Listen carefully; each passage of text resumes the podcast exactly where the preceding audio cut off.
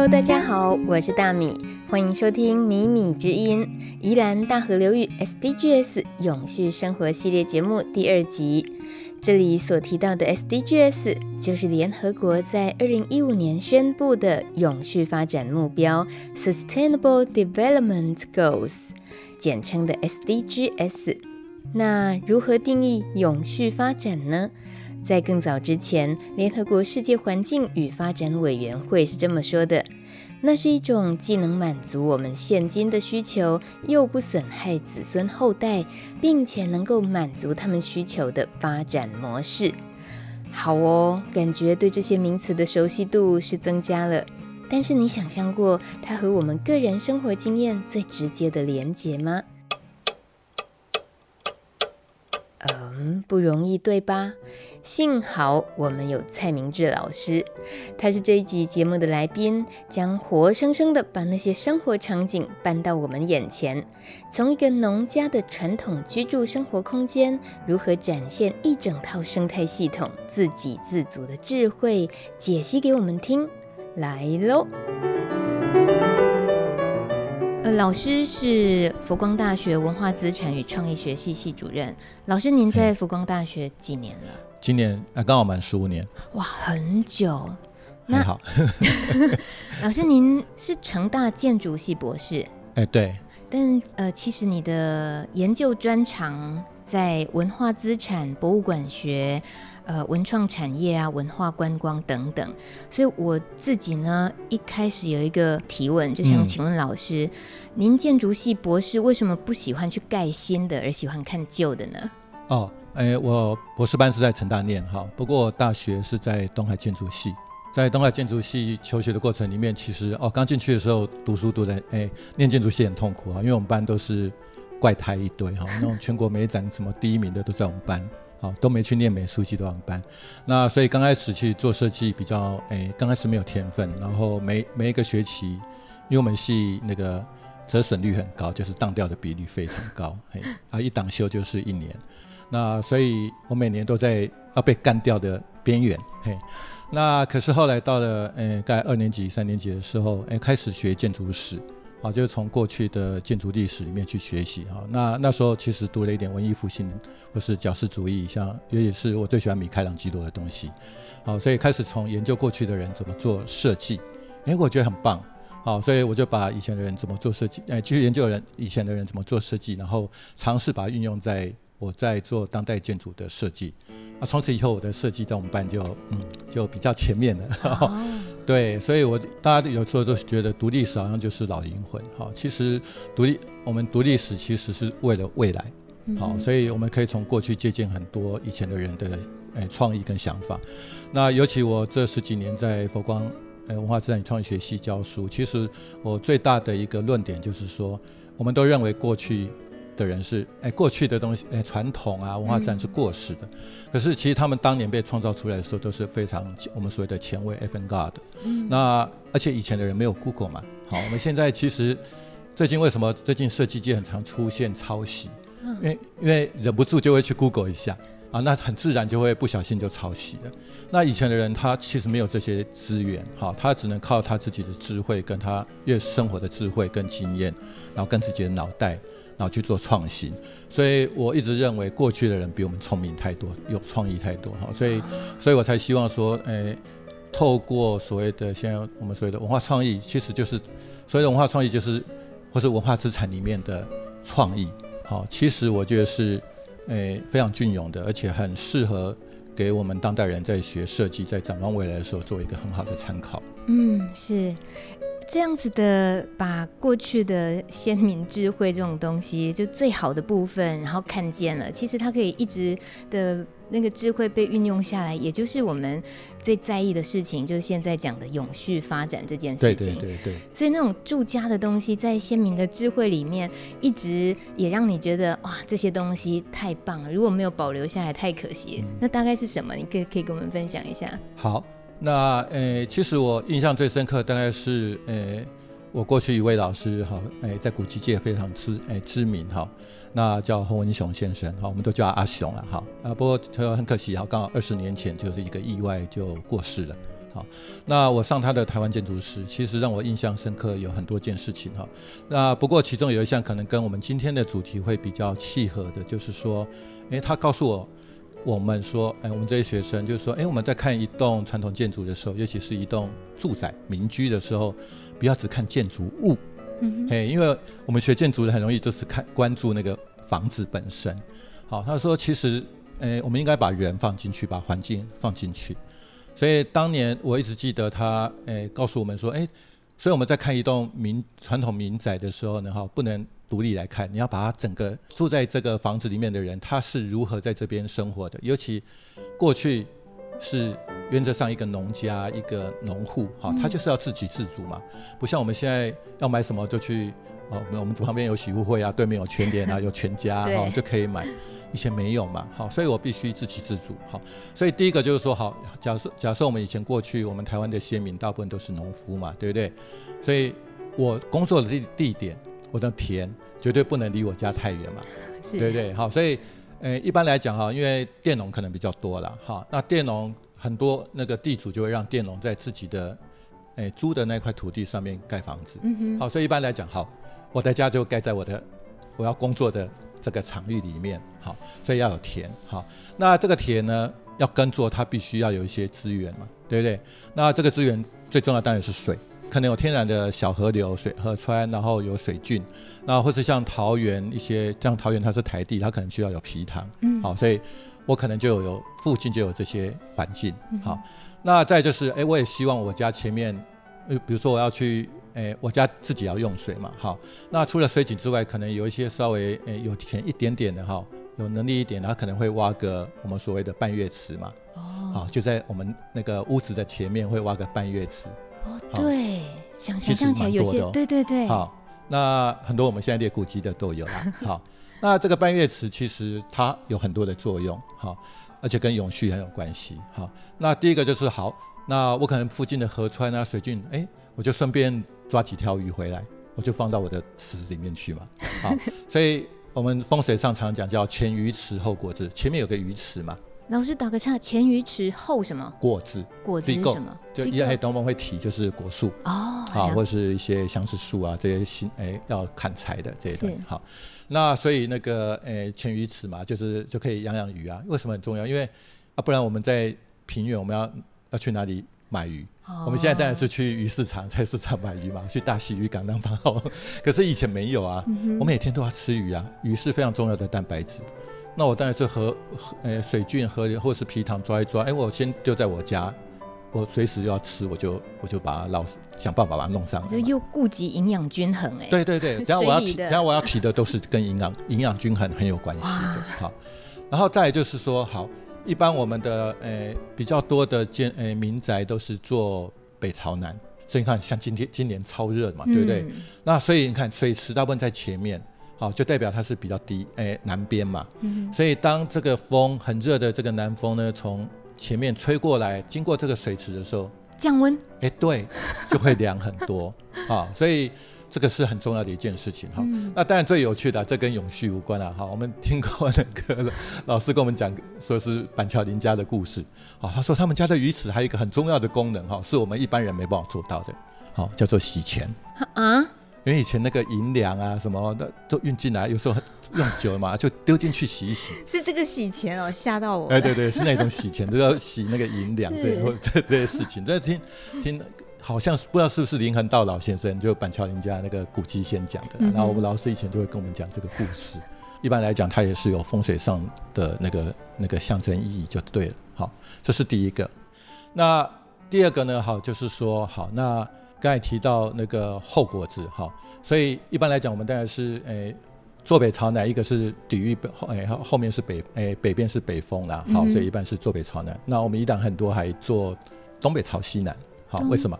啊，因为东北季风。哦，是是 是。哎，那 最后一般来讲，我们后后面希望有个风水的靠山嘛，对不对？嗯、那这个靠山有一些是真正的一座山，好，可是有很多是象征性的。好，所以我可能在后面种一些我需要的水果果树。那所以我吃饱饭我就有维生素了嘛。好，所以各种的果树。好，所以刚才才讲说。诶传统民宅它一般来讲啊，就是前鱼池后果子。那后面这个果树呢，成林的时候呢，哎，感觉上就后面好像有一座山嘛，嗯哼，就好像那个风水的那个主山那下来，那个龙脉下来那种感觉。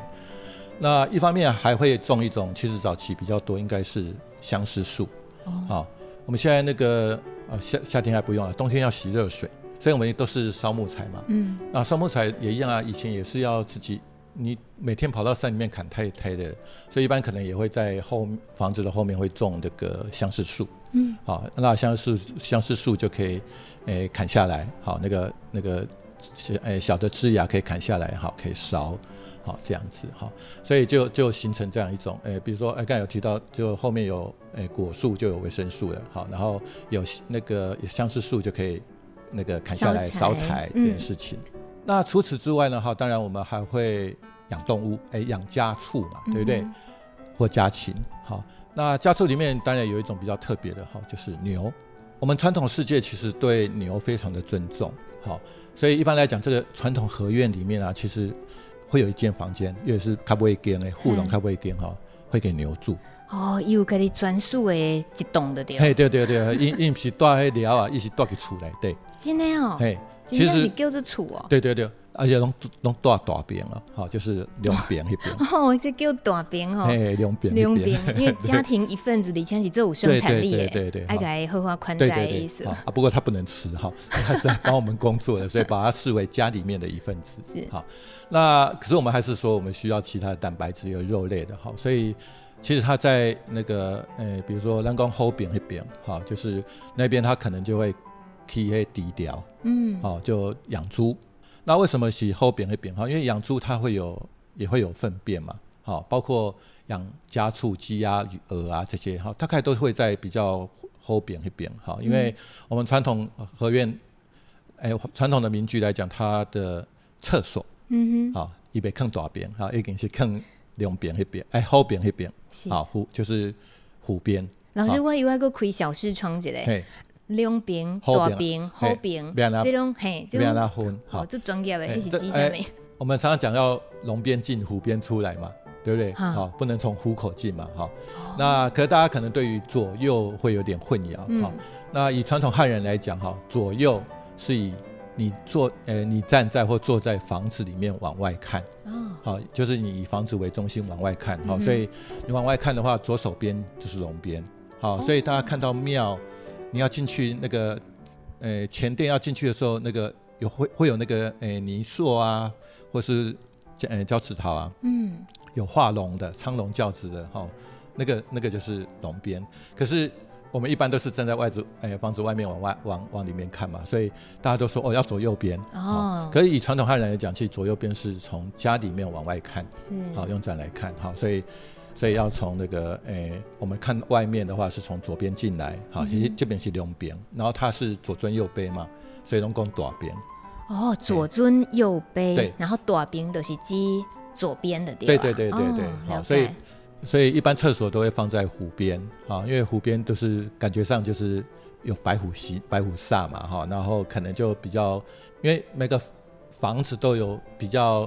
重要的空间跟比较不重要，或是认为我们讲险恶设施嘛，厕所就是险恶设施，嗯，啊，它就会放在湖边的那一边，好，所以厕所会放在湖边那一边，然后厕所当然是人生产的粪便嘛，嗯，好，那动物也会生产，好，所以就会一般都会在那一边，好，所以这样的话我就养了猪，我就养了诶鸡鸭鹅，好，所以我就呃白肉，嗯哼，好，原则上是白肉，好，就肉类蛋白质，好。那除此之外呢？好，它还会种另外一个东西，因为我们刚才已经吃了，呃，饭后水果吃了，嗯，鱼类蛋白质、肉类蛋白质都吃了，好，因为我们种田嘛，所以淀粉也有了，米也有了，好，那还缺什么？缺了一缺啊，有有缺一个，你没吃就是会便秘，打不出来的。纤维类的，对对对，哎对，哦，爱种菜嘛，对吧？啊，种菜的话，原则上我们都是用一些，我们现在都是用肥料啊，然后跟农药嘛，对对对，好，双药齐下，好。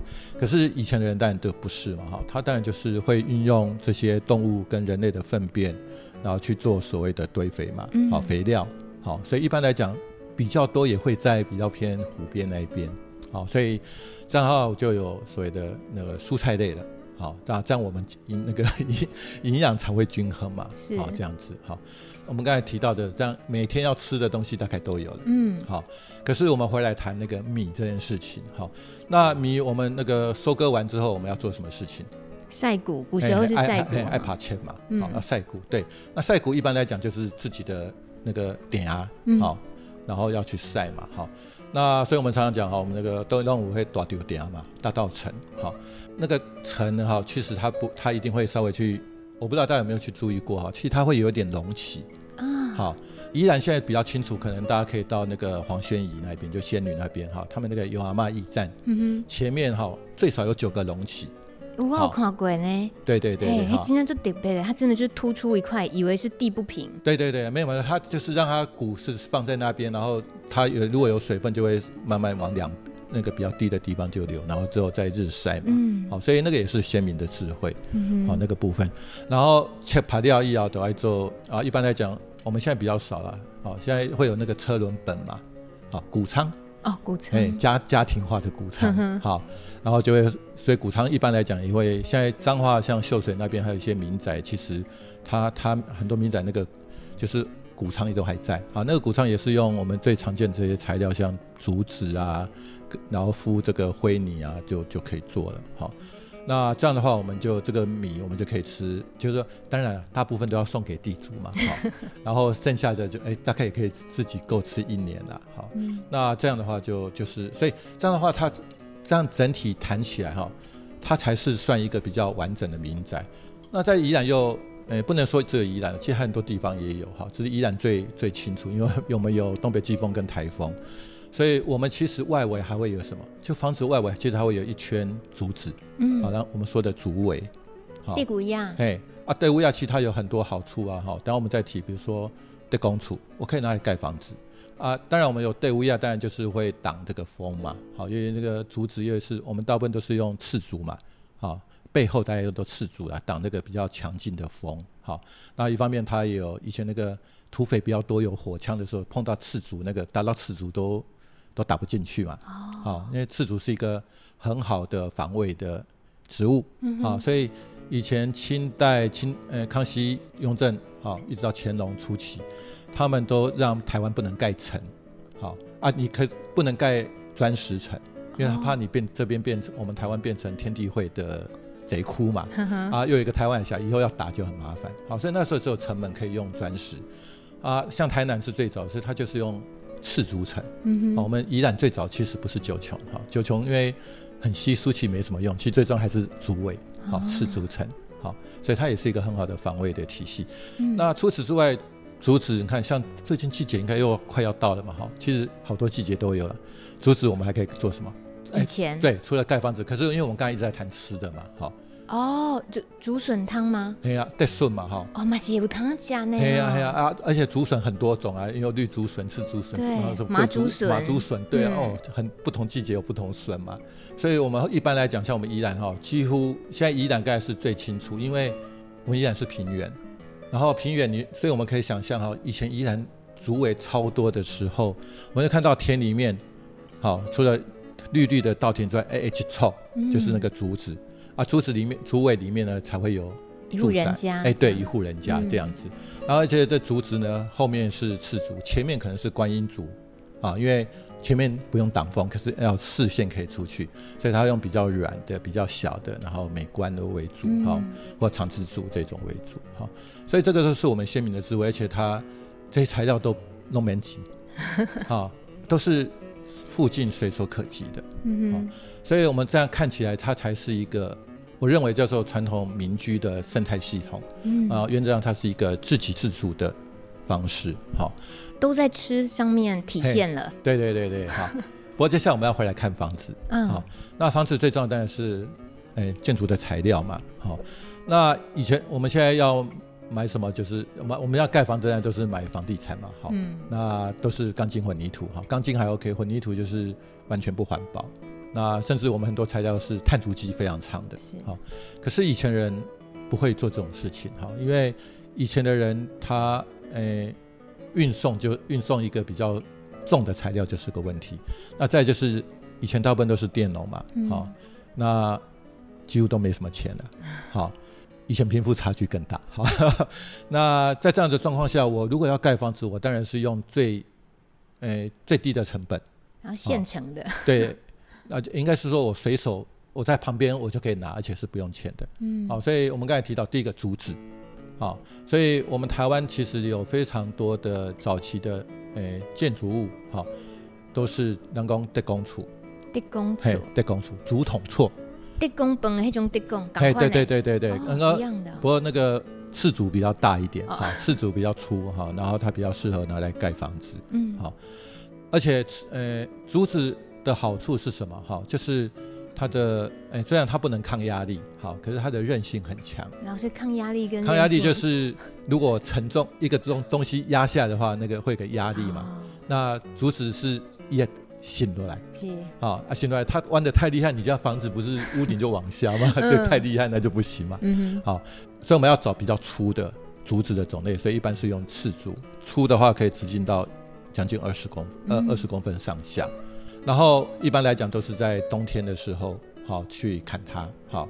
那因为冬天的时候那个水分比较低，好，因为我们都知道竹子里面其实会有水分，而且会有糖分，甜，所以会有蚁那个虫会蛀嘛，好，所以你要趁它比较干燥的时候，让它水分比较低的时候才去砍它，而且最好要去砍那个人工风头竹，就常常被风吹的，咔哒是吧？哎，一个比较干，一个是它已经承受了长久的这个力量哦，好，所以它的玉，我们讲说常讲建筑，我们建筑叫做玉力嘛，它已经有力量施在上面了，所以它的抗抵抗外力的那个能量比较强。我举个例子，我们宜兰呢常常有地震，哎，常常有台风，嗯，树，然后所以每次台风来，好像也只倒那几棵。那像最近台南不是南部不是台风吗？好。然后台风其实那边也也没有过啊，只是外围过而已嘛，啊，它就树倒一群，嗯、啊，因为它很少被风吹，啊、所以那个树，就我们讲，就是住在温室里面的树，好、啊、就不太能抗风，没有经过安全测试的感觉。对对对对对，嘿，所以所以以前的人当然要找那个有点我们讲有点千锤百炼的这种好、这种竹子来来当成它的建材，好、啊，那竹子还盖房子有一个很大的好处是，因为它材料比较轻。大家想象，其实我们过去的祖先，像我是念建筑的，以前刚开始来到台湾的时候，我们的先民其实建筑师不会过来，就是会盖房子的人不会过来，嗯，因为以前会我们在明末清初开始有有人移我们的祖先移民到台湾来，其实很大原因是饥荒，啊，饥荒的原因哈。那饥荒如果是建筑师，我到内陆去，我还有工作啊，嗯，啊，我种田的。就是就是饥荒，就是田没种好，没办法种好嘛。我去内陆有用吗？我又没田，嗯，所以我们的祖先才会宁愿冒着风险，然后来到台湾，好，然后当然还是做跟他一样的行业，好。所以我意思说，以前盖竹子的这种诶、欸、房子，哈，其实一般来讲，哈，只要两个人就可以了，嗯，嘿，两个人就可以了，好，因为在工处为了 key，好，不是我们说像一根一根柱子立起来，没有。我要做侧，主要最重要是侧边的两两道墙壁嘛。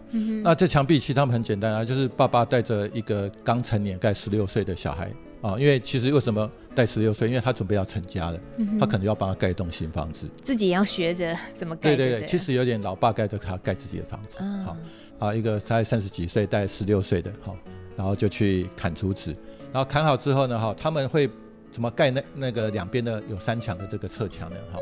现在就是把当柱子的竹子就铺在地上，啪啪啪都放好，然后要横梁嘛，横梁也就是先给它坑厚，摆厚。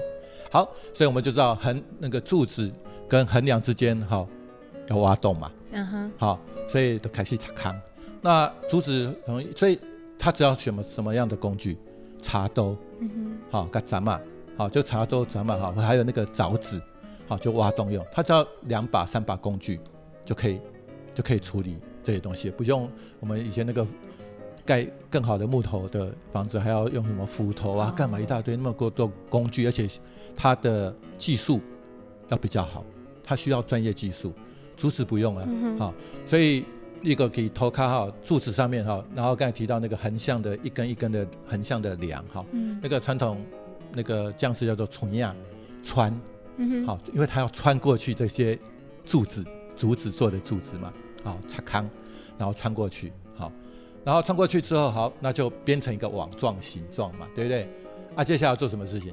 那个按起来，立起来，要把它立起来。好，这时候就需要人比较多的，好，所以这个时候会去请邻居帮忙。好，所以一般刚才提到哈，我们要这个材料一般是农闲的时候，冬天，啊，这个时候它水分比较低。嗯。另外一个是农闲的时候，大家才有空来帮你忙啊。嗯。啊，所以然后按开一摇，然后把两边墙壁，然后在正前面后面，然后就把它组起来，然后上面再。放那个也是竹子，好，你看一种材料就解决了。所以以前来到台湾的时候，其实有谁会盖房子吗？都不会，好，所以都是用 key key 聊啊开始，好，因为反正以前过来也是群臭男人嘛，哈，能工都汉卡，因为女生不能过来嘛，啊啊，只要搭个只要四根柱子能够搭个屋顶，啊，所以我们一般看到很多地名叫做什么寮什么寮的。哦，大概那边就是最早发展的，啊、嗯，一群臭男人也不用墙壁嘛，就睡在这样睡就可以了。然后慢慢就有人有天分嘛，然后就会发展出我们自慢慢发展出我们自己在地的这些盖房子的师傅。嗯哼。那所以第一种我们谈的材料可能就是竹构造。好，那第二可能可能跟土啊砖石比较有关系的哈。其实我们像我们黄举人在，好，下面不是有软石吗？嗯哼。其实软石在很多地方都有用。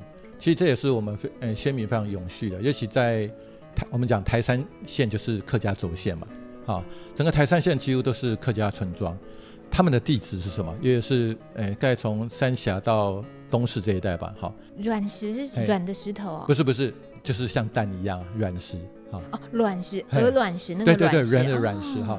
所以其实包括河阶地都有，所以以前的客家人其实他在。他因为客家人都是出诶在河阶地或丘陵地聚居比较多哈，嗯、这跟过去他们在大陆也是这样，所以当他在这个河阶地或是这个丘陵地挖的时哎要整地的时候，诶就会整出很多这种软石嘛，好这些石头。啊，现在我们已经都把它丢掉嘛哈，可是他们不会啊，他们就拿来做什么？梯田的田埂，是是。啊，那来做传统建筑最下面的那一层。比较防水的，尤其是石石头为主的哈，所以我们其实可以看到，其实他们就是运用这些好像挖出来的这些没有用的石头，可他们还是会拿来做很多哈，包括刚才讲田埂啊哈，因为客家大部分都那个有一点梯田嘛，丘陵地有点梯田，然后呢，来做建筑物的这个基座哎基脚的这个部分好，那再刚才讲那个头盖，头盖好头盖也是啊，头盖就是粘土嘛。粘土啊，或者我们讲铲头，铲头的东西粘土，嗯哼，好，所以一般来讲，哎，这也是我随便挖就都有的，好，那所以以前传统这样子，我们以前出的最多是德工厝，竹构造的房子之外，另外一个就是头盖厝，好，那土埆厝它也很简单啊，反正师傅你就找师傅来说，哦，我们要盖多大的房子啊？你跟他讲我要好多大的规模，然后他就帮你算，哦，那我那个你们要几块土埆砖。好，大概要多少，然后再阿收比一下这样子。阿收比一下，那就是诶、欸，不能刚刚好数量，但要多个一层两层这样子。好，有个有个有个 range 在那边。好，嗯、好，那师傅就会跟你讲啊，那你就那个开始去做土角砖。好，然后做好再来告诉我。分配工作这样。哎哎，一般就是家里面的人做。可是。他刚是自己做哎。嘿，他一般是自己做。好，所以一般来讲哈，就是可能男人要去种田嘛，好做事，好，所以一般是，因为他他也很简单啊，小孩子又可以玩泥巴，多好。所以一般是妇女带着小孩子，每天做几个，每天，因为他你把它用一个那个 V 刀啊，然后放进去，好，然后再把它翻出翻模，就有点翻模嘛，哈，翻出来之后就太阳晒。好，然后到一定数量的时候，好，那个达到这个师傅说的数量的时候，那你再来就好了。嗯、好，就然后就哦，啊，师傅就可以来盖房子了。好，好，而且土埆厝有一个好处就是它墙很厚，像我们现在钢筋混凝土就很麻烦了，那热的要死，然后晚上要凉了，它它开始散发热散热，啊、好，所以我们到半夜热的要死，都是这样，就明明外面已经很凉，嗯，可是这个土埆厝它就是有很好的这个吸热的效果，好，嗯、吸湿跟吸热的效果。好，然后就是它墙壁一般来讲都要四十公分以上，好，所以隔音效果也很好，哦。隔音啊，还有包括它的那个温温度的控制也比较，嗯、湿度可能比较难啊，温度的控制会比较好。好，那所以土埆厝其实也是我们最常见的。好，其实其实我一直觉得它也是一个很好的材料。好，这样子。好，诶，最后来跟跟大家介绍一个，也是诶传统建筑里面我觉得也是非常有永续概念的。好。我们现在房子买不起嘛，好，所以我们常常只能买中古屋，好。那在传统建筑里面哦，其实也有人在买中古屋的，好，这很特别吧？嗯，以前人其实盖房子其实成本没那么高，可是还是有人要买中古屋，因为他可能很喜欢别人家的房子，那刚好别人家房子不要了，嗯哼，好，所以他就说，哎、欸，那我可以买买你的房子，好，对，听起来是一种去资源回收厂可以买到 回收屋的感觉。对对对，其实我们现在很多，我们台湾在修古迹的时候，其实现在有所谓的古迹的建材银行，其实也是类似的概念，比如说我们宜兰。那个农校的校长宿舍，就是现在的那个诶宜兰文学馆。其实他当年在诶修理的，诶在做古迹修复的时候，他用的木材就是别的日式建筑，然后拆掉之后，然后留下来的。嗯。然后呢，再用到这一道诶古迹的修复里面去。嗯。好，我们黄举人仔也是这样嘛。好。传艺里头的黄举人宅。对对，传艺里面的黄举人宅也是一样哈、嗯，就是就是当年他不要被拆掉，可是。可是大家就觉得很棒，应该把它保留下来。可是又原地又没办法，没没有没有地方让你放，好、嗯，所以后来先拆解，后来才决定在这边传艺中心，好，来把它重组，好。那这是一种状况，因为以前用卡多间嘛，哈，不可能整座搬嘛，所以我我觉得其实传统建筑里面就其实蛮多类似这种东西，还包括几乎所有传统建筑的那个那个墙壁内部，诶、欸，内外墙都有叫做编竹夹泥墙。编竹夹泥呀，嘿，就是竹，所以我们看到那个，比如我们传艺里面的黄举人仔，你看那个墙壁白色的，嗯哼，啊，那是灰泥嘛，啊，如果那灰泥掉了，你就看到里面其实都是竹子，嗯，好，然后竹子一个破扁，然后就砍短，诶，比较粗的你就做横横向的嘛，然后比较细的破的很细的，你就开始像编草鞋一样，就就交交叉编织，然后这个狗会头，为了讲狗会无晒嘛，好毛乌啊，然后再灰泥。